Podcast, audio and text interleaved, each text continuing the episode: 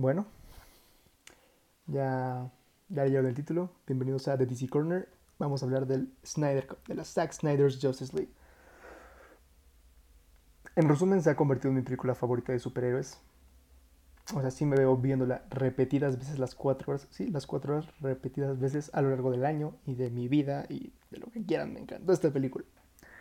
Um, honestamente, cuando salió en el 2017 la versión de Whedon, no me disgustó. O sea, sí la vi y obviamente tenía sus cosas que decía como, esto no me gusta, no me cuadra, este chiste, o sea, todo esto como que no. Pero bueno, ya ahí está. Está el producto, es una primera película, no tiene que ser tan profunda está bien, o sea, lo entendí, fue como de ok, tampoco estoy viendo una película de Batman, tiene que haber más colores y más diversión, porque pues es la de la Justicia, no estamos viendo pura oscuridad, que pues, es lo que es Batman, que es lo que me gusta, ¿no? Entonces dije como de ok, entonces pasé por alto muchas cosas.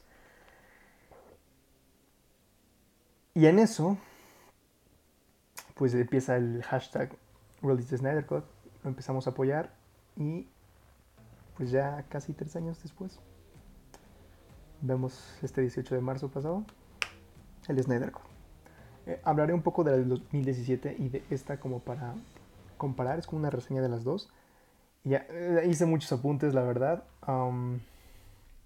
intentaré que sea lo más corto posible, pero bueno, aquí les va. Empezamos con el principio, ¿les parece? Muy bien, la muerte de Superman y lo que significa para, para esta película. En Batman y Superman vemos como Batman va a visitar a Lex Luthor a, a prisión, como para sacarle información. Lo amenaza y todo, ¿recuerdan? Muy bien. y bueno, este, escuchamos como Luthor le dice pues que las campanas sonaron, ¿no? Y que las escucharon y que ahora vienen hacia acá. Y tú dices, wow, o sea, tiene sentido, Superman se murió, obvio, estos güeyes ya van a llegar y van a hacer esto. O sea, los malos, ¿no? Pero en la película de 2017 como que no desarrollan esa idea, es como de, ah, pues sí, ya las cajas madres se activaron porque... Porque sí. Y, y bueno, ya, vamos a darle. Y, aquí no, aquí sí toman el tiempo para decir, bueno, recuerden cuando Superman se muere, pues con su último grito, ese último sonido agonizante, llegó a las cajas madre y vemos cómo llega a Atlantis, a Themyscira, a donde está Cyborg, porque pues recuerden que él tiene la caja, y cómo se escucha y cómo las cajas reaccionan, ¿no? Como que dicen como de, ah, caray, ya se murió. Y le avisan a Steppenwolf que pues ya puede ir a, a la Tierra. Se me hizo muy padre eso, o sea, es un... dura un poquito más obviamente, pero pues está padre porque desarrollas la idea que tienes desde la película pasada. Y les digo, es que esta trilogía de Snyder la podrías ver las nueve horas de, hilo.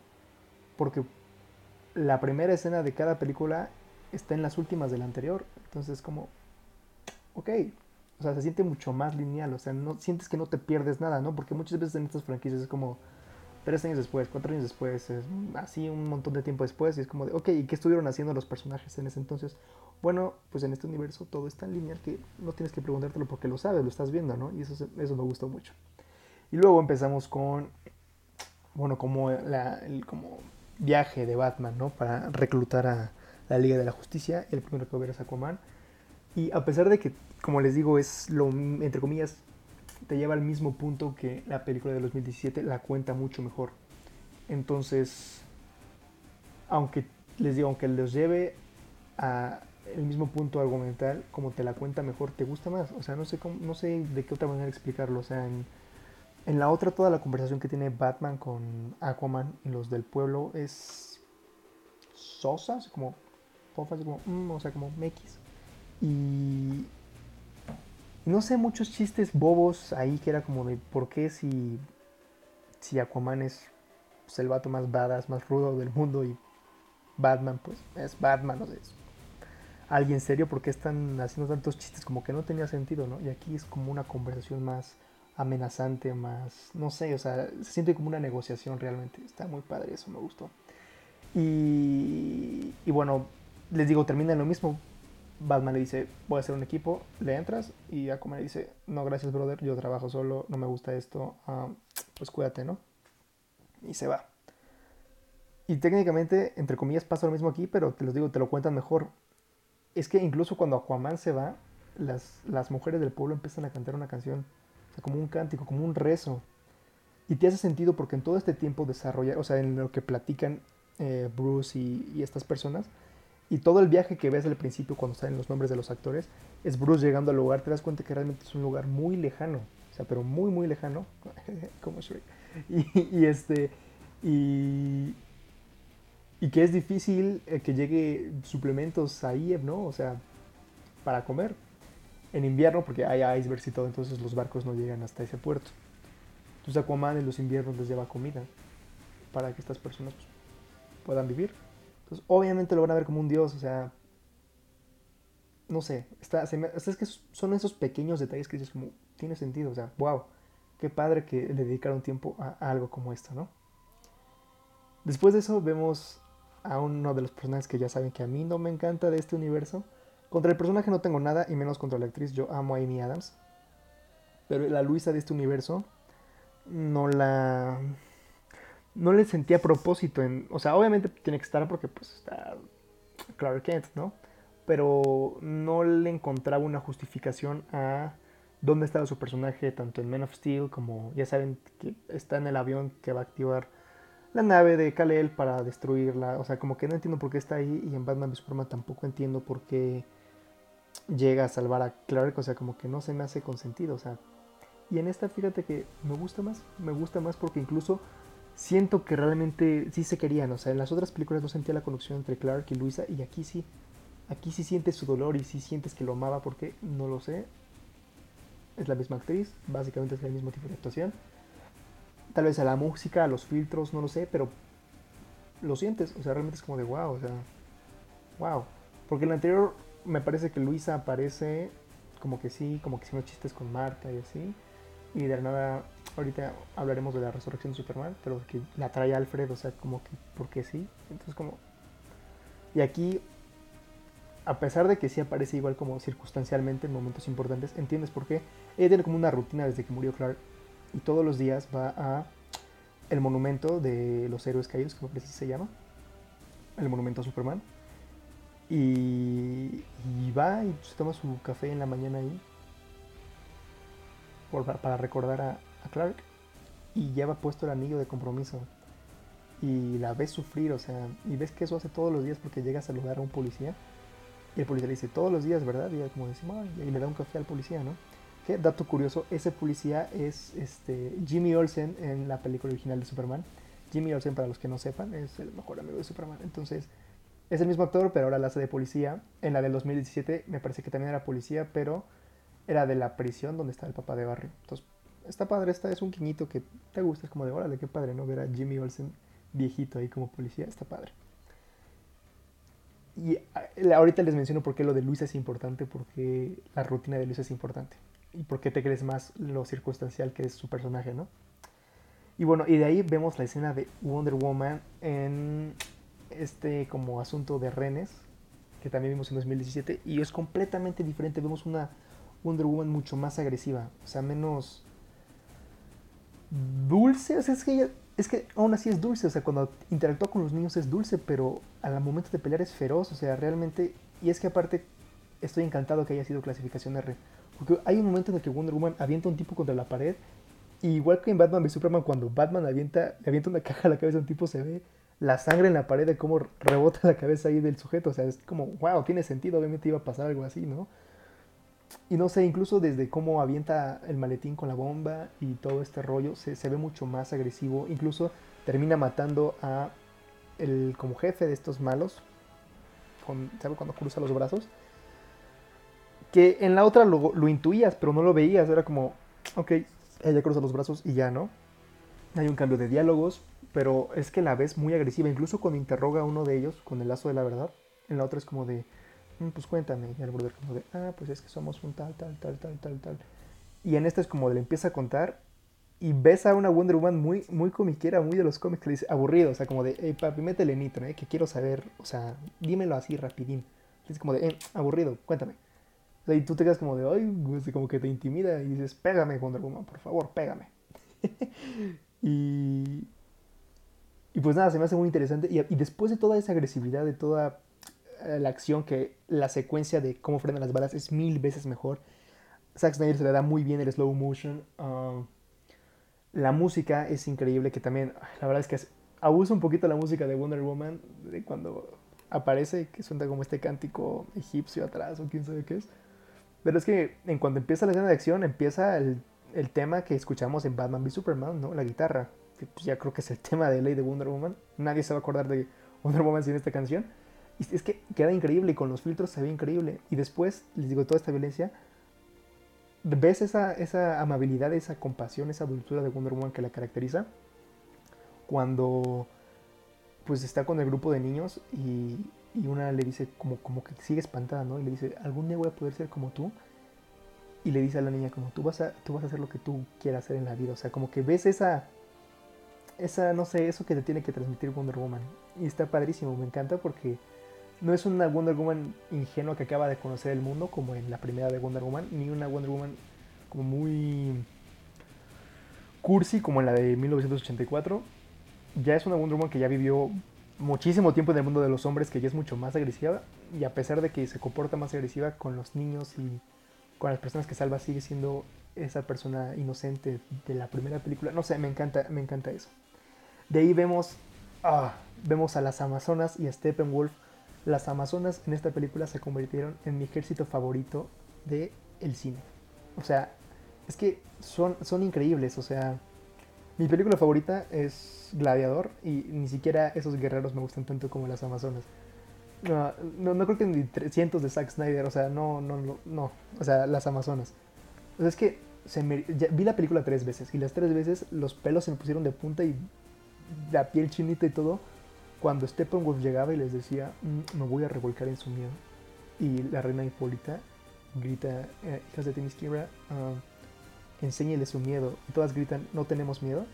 Creo, creo, que dice algo así. Eh, la vi en inglés, no sé si es así la traducción en español, pero wow, era como, oh Dios mío, estas mujeres están dispuestas a morir sí o sí por, por salvar el mundo y no sé, se ve muy cool. Y de hecho hasta te encariñas de ellas cuando las empezaban a matar. Yo era como de, hey, pero esa es la... Ni siquiera sabes sus nombres, pero es como de, ella es la que salió hace rato, ¿por qué la matan, no? Y luego el fin, o sea, en la versión del 2017 era como de, ok, sellan las puertas y Hipólito sale corriendo con la caja al campo, ¿no? Y ya. Y estos brothers es como de, no, a ver, aquí se sella la puerta porque es como una bóveda donde está la, la caja madre.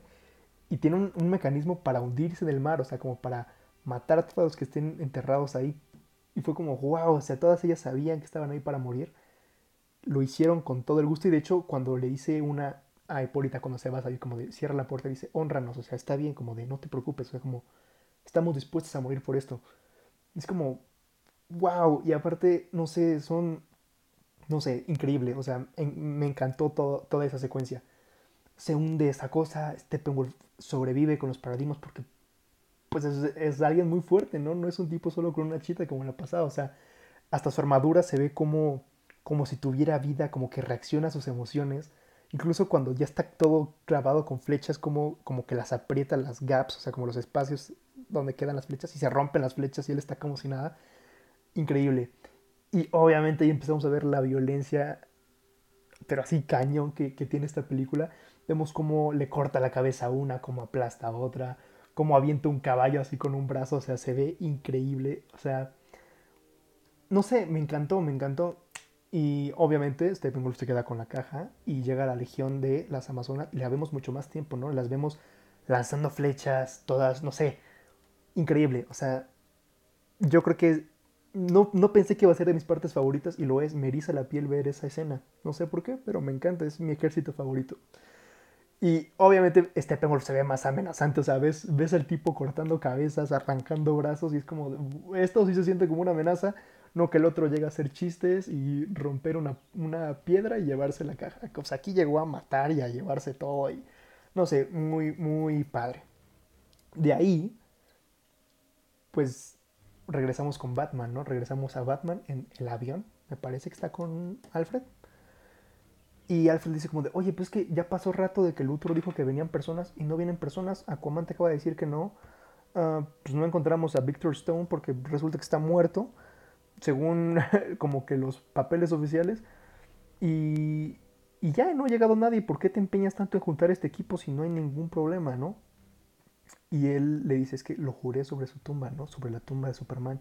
Yo le hice una promesa, este, y la tengo que cumplir. Es como de brother, o sea, entiendes toda, toda la, todo el propósito de Bruce Wayne en esta película, porque en la anterior como entendías como que las motivaciones por la escena del ladrón y de que tenían las cajas y que las veía en Gotham y que como que él estaba siguiendo la pista de los paradigmas y ya, y como que por eso nada más ya tiene que juntar a todo el equipo, ¿no? Como de que, mm, pues no sé qué sea, pero pues ahora le vamos a juntarnos. O sea, como que y ahora es como de, no, lo prometí, hizo una promesa sobre el hombre que casi mato.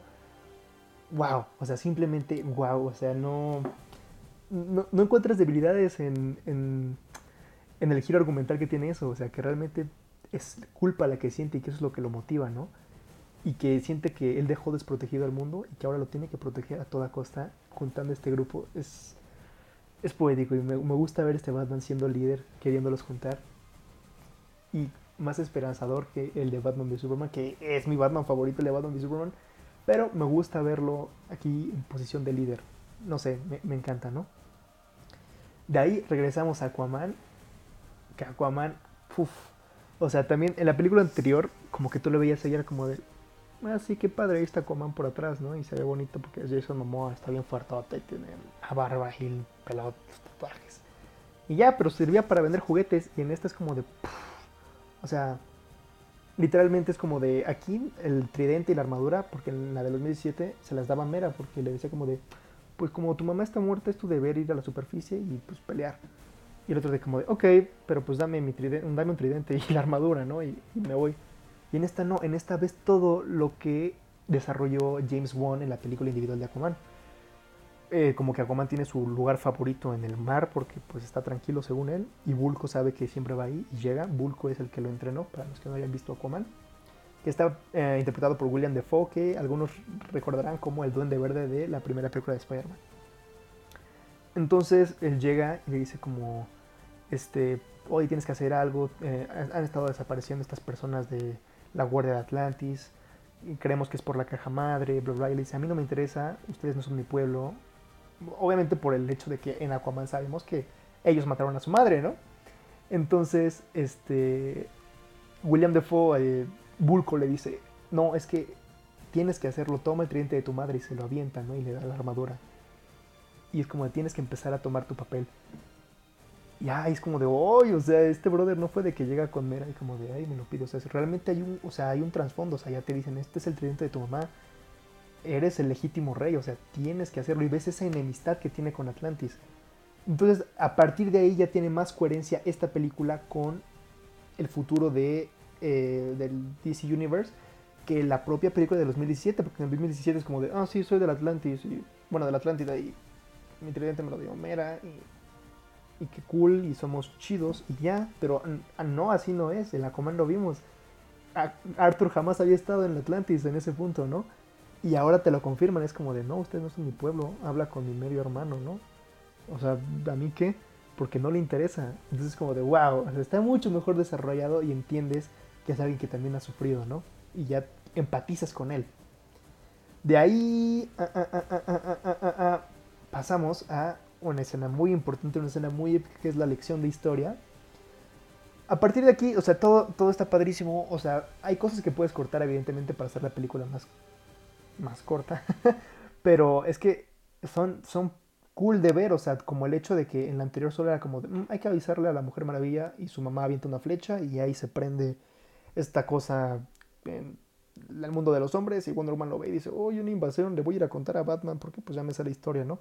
En esta hay toda una ceremonia, o sea, ¿ves cómo? Porque es, es la flecha de Artemisa, por eso, o sea, te explican por qué puede viajar tan lejos, porque es la flecha de, de la diosa, ¿no?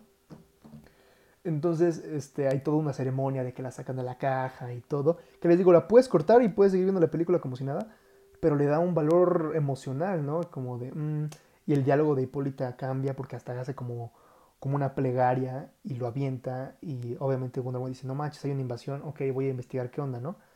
Y va por la flecha y, y resulta que en ese como templo hay pues es como unas catacumbas, como algo debajo, que hay como murales y cosas así, ¿no? Y con la flecha Wonder Woman puede abrir una puerta y ahí aprende la lección de historia de cómo Darkseid ya había llegado, o Yuxas en ese momento ya había llegado a la Tierra. cosa que ella desconocía, ¿no? Entonces aprende, va rapidísimo se, con Bruce y le dice como de, oye, ¿qué crees? Este, pues siempre se hay un ataque, ¿no? Y le cuenta la historia de, bueno, de cómo llega Uxas a la Tierra, cómo... Y aquí te lo explican mejor, porque en la otra era una escenita de que, ah, pues pelean y por ahí sale la linterna verde y todas las tribus de los hombres y las amazonas. Y aquí no, aquí te dicen como las amazonas antes de que fueran esclavizadas por los hombres, que es lo que te cuentan en Wonder Woman 1. Los atlantes antes de hundirse a la superficie y entiendes por qué llegan en barcos, ¿no? las tribus de los hombres y este Zeus y su hijo Ares. Y aunque el actor no es el mismo de Ares, como que sí se parece el bigotito y todo, entonces como te la crees, ¿no? O sea, como que no te importa. Vemos un poco más a, a Linterna Verde. Vemos como Darkseid, que también, o sea, sí se ve menos imponente en ese momento que es Yuxas, ¿no? Que Snyder dice que es como un Darkseid bebé. Porque Ares lo hiere así, de que se ve sangre igual, o sea, se ve padrísimo todo. Y, o sea, el brother le corta la mano a linterna verde, o sea, el anterior se moría como que le pegaban con el hacha y ahí se moría. Y el, anillo salía y buscaba a alguien más. Y en esta se ve como Darkseid le corta la mano, el anillo sale, le intenta agarrar el anillo y no sé, se ve muy gráfico. Me encantó esa lección de historia y cómo pues los corren de la tierra, cómo ellos se quedan con las cajas madres, se la dividen y hasta vemos cómo empacan las cajas madres, que les digo, son cosas que puedes decir como de, mm, no necesitaba verlo, pero qué, cool que está ahí, o sea, entiendes por qué tienen como diferentes diseños, por qué están en cada lugar, o sea, está muy padre eso, o sea, me, me encantó. Y de ahí nos pasamos a la introducción de Barry Allen. Es increíble, o sea, es que Barry es... Se lleva la película este hombre, o sea, en lo personal yo no conecté con Flash en la del 2017, porque chistes tontos, ah, era un un Barry miedoso, o sea, decía, ah, chicos, ¿saben que No me gusta pelear, yo nada más corro y empujo personas, no, no voy a hacer esto. Y Batman lo tiene que animar como de, hey, tú puedes, carnal, aguántate el miedo, nada más saca a las personas. Y en esta vemos un Barry diferente, pero bueno, ahorita llegamos a eso. En esta vemos cómo va a aplicar para un trabajo, cómo ve a una chica en la calle, cómo se ve que se gustan los dos, como que ah, se tiran la onda. Y en eso la chica va a tener un accidente por... Ella va en el coche y un camión se pasa un alto y le pega y sale volando. Y Flash gira para salvarla, se rompen los zapatos porque pues obviamente no aguantan ah, el giro tan rápido de, Barry. La salva y algo que me encantó es que en otras películas sí hemos visto como personajes moviéndose rápido como Quicksilver o incluso en la anterior de Flash que nada más ves al personaje moverse rápido, ¿no? Incluso Quicksilver tiene como una mejor que ese Flash que este, se ve todo en cámara lenta y él va como de, oh sí, voy en cámara lenta, qué padre, ¿no?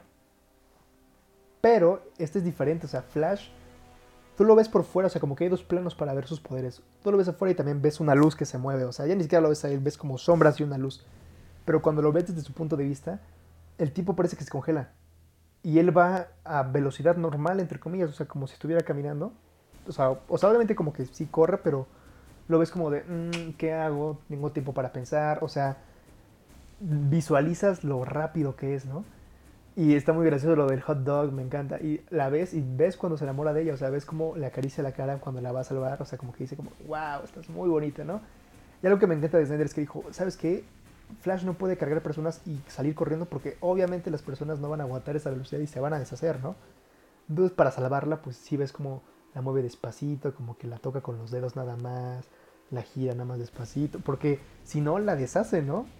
Que me encanta porque es como en The Voice, o sea, de, no sé cómo se diga en español, creo que sí es los muchachos o los chicos de Amazon, que si pueden verla, por favor, véanla, que pues así es, ¿no? O sea, en una pasa el otro corriendo y deshace una chava que estaba ahí parada. Y en este es como, no, tengo que hacerlo despacio porque eso puede pasar, o sea, se toma el tiempo para para pensar en eso y decir, es que Flash no puede mover personas así de rápido, entonces tiene que hacerlo despacio, ¿no? Está muy padre eso. La salva y se queda como encima de ella porque como que la está abrazando. Y cruzan miradas y es como, oh, ya se dio cuenta que soy yo. Y sale corriendo, ¿no? Y me encanta y me encanta que hayan dejado esta actriz para la película de The Flash que sale el siguiente año como Iris West. Me encantó. O sea, una increíble introducción que sí pudiste haber cortado esa escena y no pasaba nada porque Iris no importa en la película. Pero que qué cool que está ahí, qué cool entender los poderes de Flash de esa manera, ¿no? Aparte cómo rompe el vidrio, no, es, es increíble, ¿no? De ahí vemos toda la historia de Victor, ¿no? De Cyborg, o sea, está mucho mejor desarrollada. En la película anterior no conecté nada con él, yo decía, ¿para qué lo pusieron? O sea, no hace nada. O sea, como que sí es como de él divide las cajas, pero de ahí en fuera no aporta nada, nada más está ahí atrás, habla muy poco, como que está malhumorado y, y ya está enojado porque es un. Y, y ya, pero aquí es como de casi lloro, o sea, sale la escena de cómo jugaba fútbol, cómo su papá no llega a verlo, cómo pues va con su mamá y su mamá le dice, oh, yo sé que tu papá en verdad está orgulloso de ti, solo que no lo demuestra y cómo él se quiebra, o sea, cuando su mamá le dice eso, o sea, verlo sufrir porque él piensa que su papá no lo quiere ver o no, no está orgulloso de él, o sea, es como de, ah, o sea, sí te duele y en eso se muere su mamá y él queda partido a la mitad. Luego aparte ves cómo ayudaba a las personas, ayudaba a una amiga que había perdido su casa a tener mejores notas, o sea, ves que es alguien con valor y no sé, lo desarrolla muy, muy padre. Ahorita hablaremos más de Víctor. Bueno, este, también vemos toda esta relación de Barry y su papá, básicamente es la misma que en Justice League del 2017, entonces como que no cambió mucho, entonces, eh, o sea, X.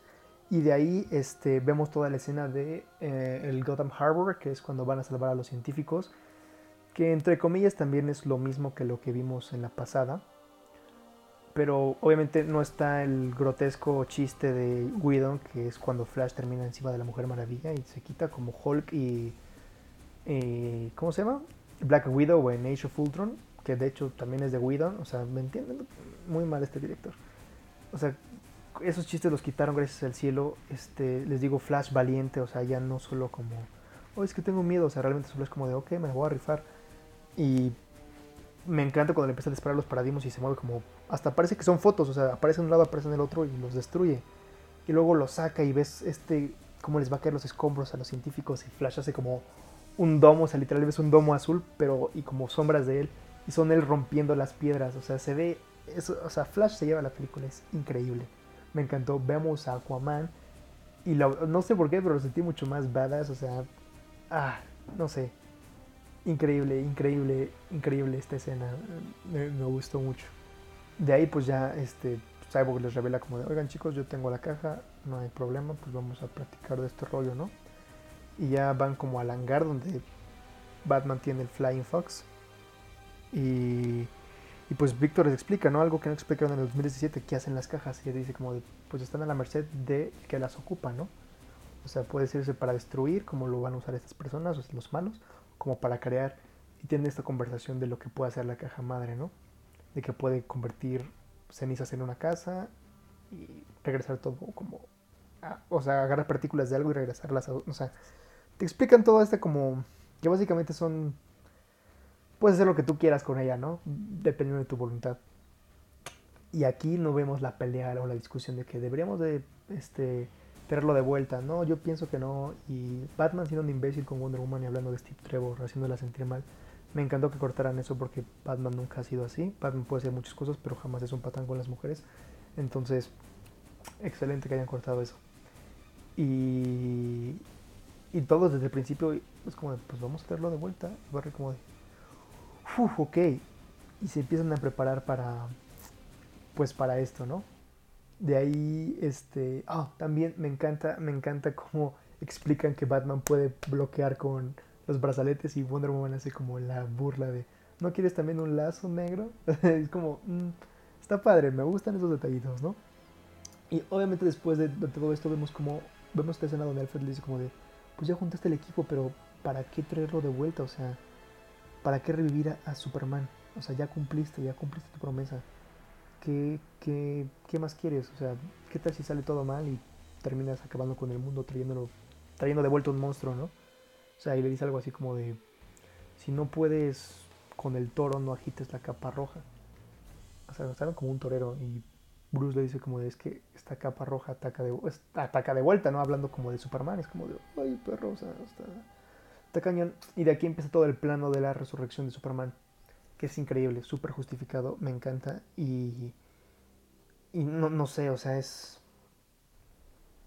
es, está muy padre porque en la anterior no sentías esa solemnidad, era como de todas las prisas, pues ya tenemos su cuerpo, este, pues rápido Barry corre, pégale a esto, se activa, sale, peleamos, este pues se lleva la caja.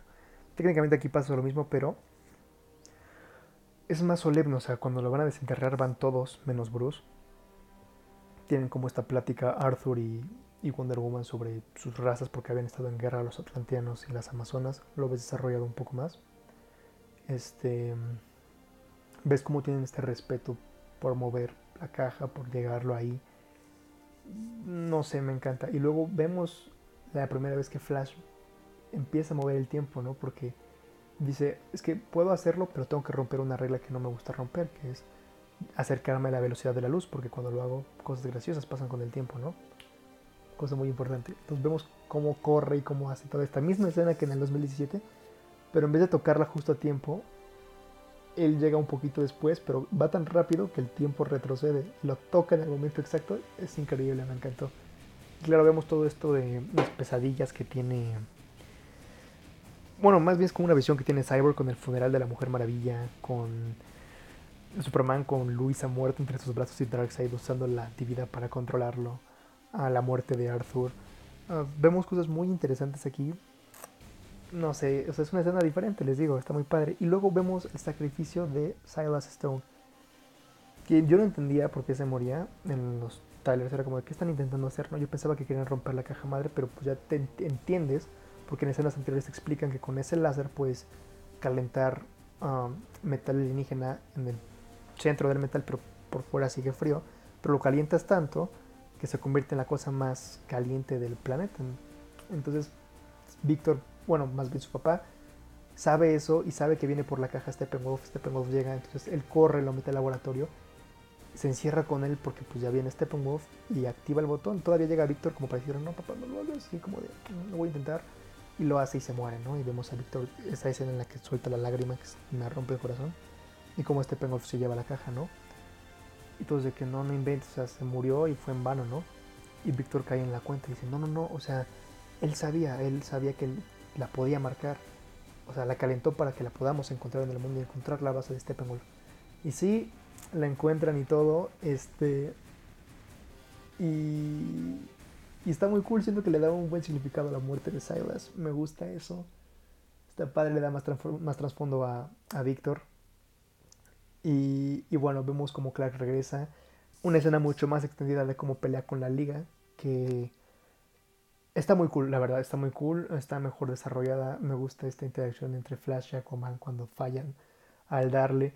Me encanta que Superman ya no habla, o sea, en la anterior todavía todos los chistes de Do You Bleed y este mundo no te necesita a ti y Batman diciendo, oh, algo definitivamente está sangrando y cosas así, lo cortan, o sea, Superman va lo que va, o sea, dice, si, me, si mi intención es matar a Bruce, ¿para qué me detengo a platicar, no? Y vaya lo que va y le dispara los rayos y de milagro los guantes aguantan un ratito, pero en eso llega Luisa Lane y entiendes, o sea, antes era como de, ok, está ahí porque se la trajo Alfred, pero ¿por qué, no? Y en este entiendes porque todos los días iba a ese monumento temprano a como estar con Clark. Entonces, pues te crees que está ahí porque todos los días va, entonces como de, ah, aparte vemos al cambio de Snyder por ahí, está padrísimo. No sé, y luego todo esto de cómo lo lleva, bueno, se van a la granja de los Kent y cómo empezamos a escuchar las notas de, Man of Steel y cómo Clark empieza a recordar y darse cuenta de por qué amaba este lugar y por qué está de vuelta. Es increíble, o sea, está muy, muy padre. Bueno, de ahí vemos cómo, cómo llegan a la cueva, cómo Bruce por fin confía en ellos los lleva a la Batcave porque antes solo estaban como en un hangar. Y hasta Alfred se saca como de, wow, trajo personas, ¿no? Y me encanta todo lo que pasa ahí. Se siente la amistad entre ellos. Ves como Aquaman realmente no es el, el patán que vemos en la de 2017. O sea, sí se interesa por Víctor. Es como de, oye, brother, estará bien. O se acaba de perder a su papá y le vamos a pedir que vaya a enfrentarse contra las cajas madres él solo. O sea, está cañón. Y, y no sé, se siente la unidad. Ahí Bruce habla un poquito de lo de pesadilla y habla de la escena que vimos en Batman y Superman que en Batman y Superman no entendimos que es cuando Flash llega a avisarle, ¿no? Que Luisa Lane es la, clave. Entonces todo se va conectando, ¿no? Todo va teniendo sentido. Todo lo que podrías ponerle pero en Batman y Superman, ya no le puedes poner pero porque en Justice League se entiende mucho mejor. Me encanta todo eso. Después vemos como Superman acepta que ya está vivo y es como de ok, pero ellos me tienen aquí por algo. Espérate porque me necesitan, ¿no? Y vemos toda esta escena en la que llega a la fortaleza de... Bueno, a la nave, donde tienen los trajes y, cómo escuchamos en repetición los discursos que les dan sus dos padres, tanto como Jonathan como Jorel, sobre lo que él significa y lo que puede traer a la humanidad. Y es increíble porque son las mejores cosas que pasan en Man of Steel. Y lo ves, lo ves ah, como en, esa, en ese paralelismo a su primer vuelo en Man, of Steel, donde se sienta y bueno, se inclina y pone el puño en, el suelo y ves como las piedras giran, pero ahora es a gran escala, o sea, porque ya es un Superman que controla más sus poderes, ¿no? Y, y hace ese primer vuelo y de hecho suena, suena esa canción, ¿no? escuchamos el tema de Man of Steel cuando él como que sale y se pone en esta posición que obviamente se ve súper de Jesús porque abre las manos y no sé, referencias bibliográficas de el buen señor Snyder.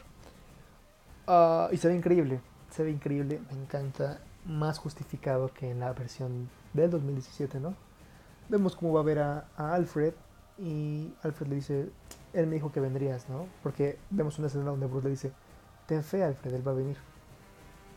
Y, y sí lo hace, ¿no? Y dice, bueno, pero vete, están en tal lado, esperemos que no llegues tarde. Y pues se lanza, ¿no? Y de ahí empieza todo el arco final, que es increíble, o sea... Puf, o sea, desde cómo Batman destruye el domo, desde cómo... Igual vemos este Batman como suicida que vimos en el 2017, que dice como de, a mí me vale, ustedes llegan allá, no se preocupen por mí, yo me encargo de todo el ejército de Paradimos. Y ves a Batman con un batimóvil partiéndole el hocico a todo el, el ejército de Parademons, digo, obviamente no puede con todos, y llega la Justice League y vemos ese hermoso, esa hermosa imagen en la que todos brincan. Y de hecho te recuerda un poco a Age of Ultron, ¿no? Al principio cuando los Vengadores como que se congelan. Nada más que esto como en un plano de frente. Digo, no es que no, no estoy diciendo que nadie se copie de nadie ni nada, pero me refiero a, me recordó a eso y se ve increíble. O sea, eso, cuando vi eso fue como de, no puede ser que estoy viendo la Liga de la Justicia en la pantalla así, o sea, con esa epicidad. Y la música es increíble, o sea, en la pasada yo, yo, porque siempre hay como una música para el grupo, ¿no? Seas lo que seas, ¿no? Superhéroes o no, siempre hay como una música que escuches como de, ah, los cazafantasmas, ah, esta, te digo, los Vengadores, ah, esta es este, no sé, pero siempre hay una, una, una canción que dices, asocias con el grupo, ¿no? Y en la del 2017 no había, o sea, en ninguna escena fue como de esta es la canción de la Justice League. Y aquí sí ese como riff de guitarra. Suena padrísimo. Ves como, no sé, o sea, te sientes que son un grupo. O sea, la música influye mucho. Y John Key Excel, que es el mismo que ayudó a Hans Zimmer para Batman y Superman, lo hace increíble. Entonces tú, tú ves a la liga completa. Entiendes la importancia de que cada uno esté ahí porque el anterior es como de, ok, Cyborg, va a dividir las cajas y ya, y los demás pues se agarran a golpes con Paladimos y con Steppenwolf y a ver cómo nos va. Y es como de, ok, no, Batman tiene que deshabilitar todas las armas que, que hay en la torre para que sea más fácil para los demás poderse mover. Sin que, o sea, básicamente Batman limpia el campo, ¿no? Flash, pues, que tiene que hacer? En vez de esto de estar salvando a civiles y no tener nada nada de acción porque según él no pelea, tiene que generar una carga para, o sea, de electricidad corriendo alrededor de la ciudad para poder empujar a Víctor adentro de las cajas madres, cosa como la corriente eléctrica que vimos para revivir a Superman, pero en Víctor para que pudiera entrar a las cajas madres, ¿no? Y obviamente mm, a Aquaman y a Wonder Woman como la fuerza bruta para poder detener a Steppenwolf en lo que Cyborg trabaja, ¿no? O sea, todos tienen un papel, o sea, todos tienen un papel, no solamente están de relleno. Está, eso se me hizo... Ah, se me hizo increíble, ¿no? Y en eso vemos cómo Superman llega a tiempo, ¿no? Y honestamente en la del 2017 me gusta mucho cuando entra y dice, yo soy un gran fan de la verdad, pero soy más fan de la justicia. Esa línea me encantaba. Qué triste que no está. Pero también como entra en esta es una epicidad, se para enfrente de Cyborg para recibir el hachazo de Steppenwolf y dice, no estoy impresionado. Y en vez de esforzarse, porque en el 2017 como que tomaba mucho aire y soplaba mucho para congelar solo la punta del hacha de Steppenwolf. En esta nada más como que hace como, como, como que sopla, así como despacito, y todo el hacha se congela y la deshace y le mete una madriza a Steppenwolf, pero increíble. O sea, no sé, increíble. Y en eso se abre un tubo, ¿no? Y vemos a Darkseid, Dizat y no me acuerdo cómo se llama la abuelita esta, pero la abuelita esa, que es como la líder de las furias de Apocalypse. Siempre se me olvida su nombre. Granny Godness, algo así. Bueno, ah, y claro, está Darkseid, ¿no? Que ya lo habíamos visto más temprano en la película. Entiendes la relación con Steppenwolf. Porque antes era como de. Llegaba Steppenwolf y es como de. mm, sí, madre, y quién sabe qué, madre, porque hablaba como con las cajas y ahora es como de no. Te, das, te enteras de que Steppenwolf en el pasado traicionó a Darkseid y, él está, y Steppenwolf está como exiliado. dices, ¿sabes qué? Te voy a dar este mundo, encontré el mundo donde te derrotaron hace mucho tiempo y te lo voy a entregar. Y, y así voy a ganarme tu respeto. Y es como de, mm, ¿sabes qué? No, serían muchísimos mundos, pero en eso Steppenwolf se da cuenta que la ecuación antivida está en la Tierra. Y Darkseid dice, eso sí me interesa. Para los que no sepan, la ecuación antivida, mmm, digamos que, o sea, no es como las gemas del infinito en Marvel porque no es un objeto físico. Literalmente es una ecuación matemática con la que puedes controlar toda la vida en el universo y está escondida en la Tierra porque pues eh, nos gusta ser el centro de atención y pues tiene que ser por la historia, ¿no? En los cómics también es así, entonces, ni modo. entonces es algo diferente, no es un no es un material, no es un objeto, es algo intelectual. Entonces, Darkseid ha estado buscando esto por miles de años y cuando se entera que está en la Tierra le dice, sí, si lo consigues, tú, o sea, si consigues ganar, pues esto, o sea, yo te, tienes de regreso y muchas gracias y yo voy a la Tierra por por esto y pues ya, ¿no? Entonces, pues obviamente cuando se abre el, el tubo ves a Darkseid, pues ya dispuesto ahí por la ecuación de actividad. Y se encuentra con la liga madreándose, a Steppenwolf se queda como... Oh". Y en eso viene la mejor escena de toda la película, porque resulta que, pues por todo esto de estar peleando con Steppenwolf y así, y luego hieren a Barry, entonces no puede terminar de hacer la carga que hace alrededor de la ciudad, las cajas madres se terminan de unir. Y explotan y ya valió, o sea, ya está valiendo todo, ya se murieron todos ahí.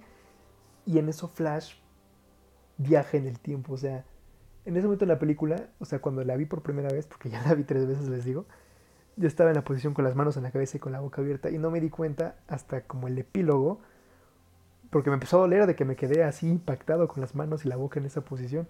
Y no me di cuenta porque estaba muy impactado. Vemos cómo Flash detiene el tiempo y dice estas palabras así como este, Barry, tienes que romper esta regla, tienes que romperla ya y ahora, ¿no? Y empieza a correr.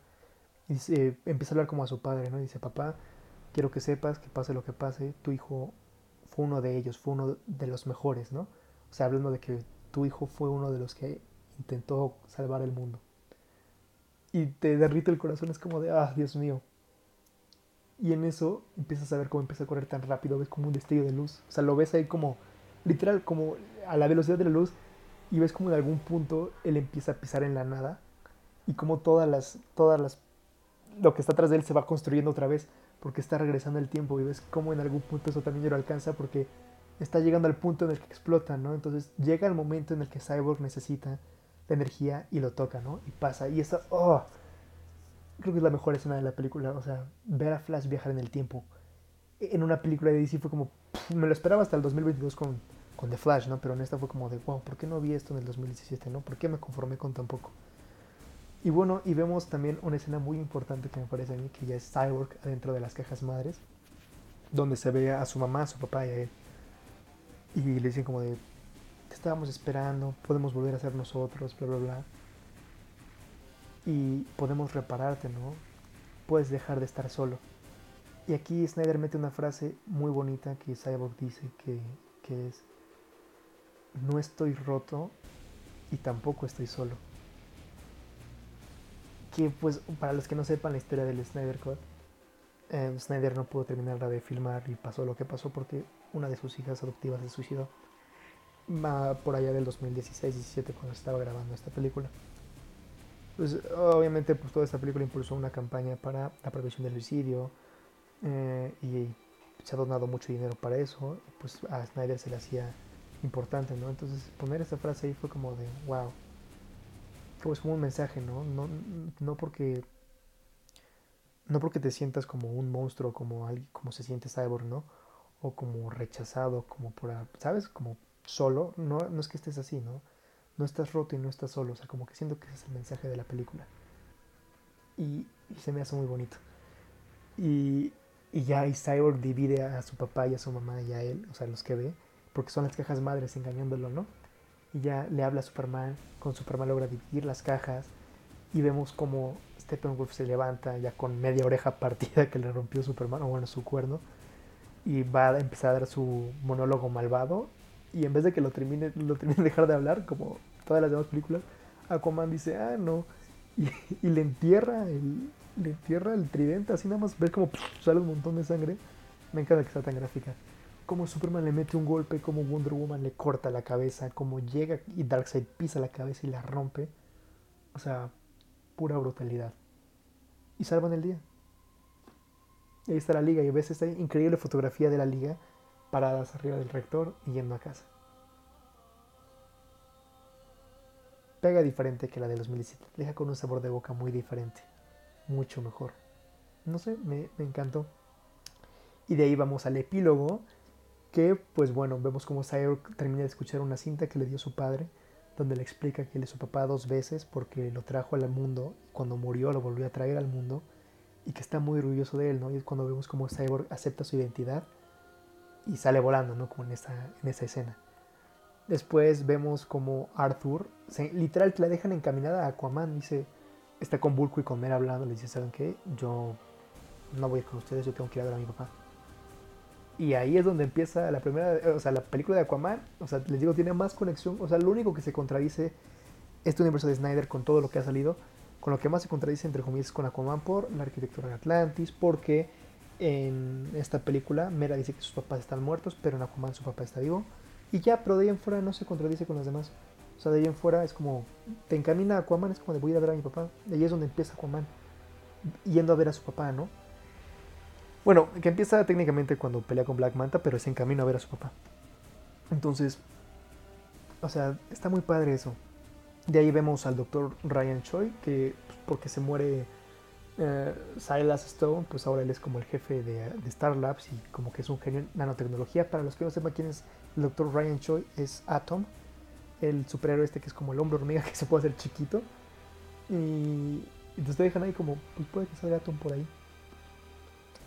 Y después sale Batman hablando igual, la misma escena que vimos en el 2007 con el Salón de la Justicia. O sea, están como en la antigua mansión, güey. Y hablan como de mm, la mesa ahí. Y Wonder Woman dice sí, seis sillas, pero con espacio para más. Y es como de sí.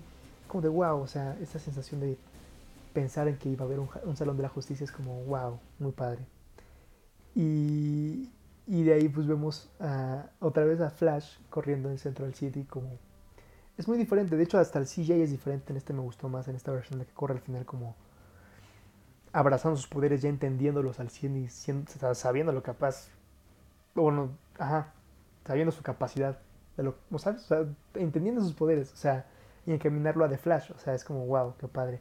Y después, no sé si se dieron cuenta o lo vieron, pero lo, Luisa Lane tenía una prueba de embarazo en, en su casa. Y como les digo, no ha pasado mucho tiempo, a lo mejor meses de la muerte de Superman. Y es como de, brother, estar embarazada. Porque incluso cuando en la escena del banco, digo del banco, de cuando él regresa a la casa a su mamá de Superman, ¿saben? Del banco.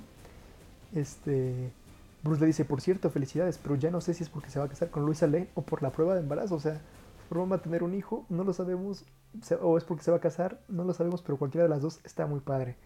Luego vemos a Wonder Woman pensativa por lo que le dijo Steppenwolf en la pelea que dice como de, mm, ¿por qué las dejaste? Las abandonaste y pudiste proteger a tus hermanas, no hablando de Themyscira y de su mamá. Entonces la ves como pensativa pensando en regresar a, su pueblo y abre para la película de Wonder Woman 3 que Patty Jenkins había dicho que quería que fuera en el presente, o sea, después de Justice League. Y eso como tema me gustaría, ¿no? Como reconectar con las Amazonas, estaría muy padre, porque por cierto viene película de las Amazonas. Entonces, estaría interesante ver eso. Después veamos la escena que también vimos en el 2017 de Deathstroke con Lex Luthor, pero un poco diferente. Al final, en vez de decirle esto de que ah, debemos tener nuestra propia liga, o sea, como hablando de la liga del mal, ¿es en español? The League of Doom. Bueno, este le dice como de ofrecí matar, o sea, pedí a alguien para matar al, al murciélago, a Batman, porque te ofreces gratis, ¿no? Y Deathstroke le dice es personal otro le dice como de, mm, ok, entonces yo te daré un regalo. Supongo que es por venganza, ¿no? Y el otro dice, sí, sí, sí, sí. Entonces el otro de, bueno, su nombre es Bruce Wayne. Entonces, ¿qué? Le acabo de revelar el nombre a Deathstroke. Y de hecho, Joe Manganiel, unos días antes de que se estrenara el Snyder Cut, habló y dijo que de Batman, de Ben Affleck, se trataba de eso. De uh, Deathstroke vengándose por algo que Batman hizo hace mucho tiempo, ¿no? Y matando a sus seres queridos y todo esto. Entonces, es como, uff Snyder sabe venderse y abrió la puerta para una película de Batman con Joe Manganiello y con Ben Affleck. Que si Dios quiere, en formato de serie o en película, aunque llegue a HBO Max, la voy a ver sí o sí. Espero que eso se llegue a concretar. Y de ahí vemos, vemos, vaya, todo el promo de la película, ¿no? Que era la, la, la visión de pesadilla, ¿no? Que está increíble, o sea, no puedo creer que vi al Joker interaccionando con este Batman, que hablaron de la muerte de Robin que se venía viendo desde Batman v Superman, ver a esta mera enojada porque Arthur mató, porque recordemos que en esta versión Superman mató a, Aquaman y a Wonder Woman, ¿no? Ver a Deathstroke ahí, o sea, y ver, llegar a ver a Superman, o sea, en plan de... O, incluso Batman revelando que Harley Quinn está muerta y que le pidió matar al Joker lentamente y Joker ofreciéndote la carta de la tregua que vemos en Batman v Superman, que no entendíamos antes, que había muchas teorías y que hasta ahorita entendemos por qué Batman lleva una tarjeta del Joker consigo, que es como la tregua que llevan hasta que se acabe su problema y pues ya se puedan matar. Es mind blowing porque literal es la historia de Injustice, o sea, entendemos que Luisa Lane está muerta y que por eso Darkseid se aprovechó para como controlar a Superman y que se convirtiera en el tirano que vemos en Injustice, ¿no? En Injustice no es, por obra de Darkseid, simplemente el Joker mata a Luisa Lane y, y ya, y se vuelve malo y se vuelve un tirano y pues aquí como que es con Darkseid, como que es culpa de Bruce que Luisa esté muerta, entonces Superman les tiene mucho rencor y esto sigue apareciéndoles en pesadillas a Bruce Wayne. Entonces, no sé si es un Elseworld o no sé si es, un, es la misma línea, pero en el futuro. Pero le están mandando como estos mensajes a, a Bruce para que él no la riegue en el presente y no llegue en ese futuro, no lo sé, pero me encantaría verlo desarrollado más como una subtrama que Snyder ha puesto en sus películas que me encanta. Y después pues ah, hablemos de El Detective Marciano que apareció con Luisa Lane en forma de, de Marta Kent uh, ya tiempo atrás en la película que no le vi sentido, o sea, pudieron haber cortado eso y ya porque en primera no entiendo por qué el detective va a hablar con Luisa, o sea, no le veo un propósito en hacer eso porque pues para qué, o sea, no tiene ningún nada que ver con ella, no afecta en su trabajo, no afecta en que el mundo esté bien, entonces no entiendo para qué desgastarse por eso, o sea, puede que porque sea su amiga, pero no lo sé, no me convence. Y luego que, o sea, me encanta el diseño, no sé por qué a muchos no les gustó y me encantó verlo, la verdad, o sea. Pero tampoco entendí por qué en el pasillo de Marta se convirtió la versión del detective marciano, o sea, como que se puso el traje y luego otra vez a al general este, o sea, no entendí, o sea, supongo que fue solo como para mostrárnoslo y que nosotros gritáramos y funcionó porque yo grité y lloré y todo. Y y ya, pero de ahí en fuera no le encontré sentido a esa escena.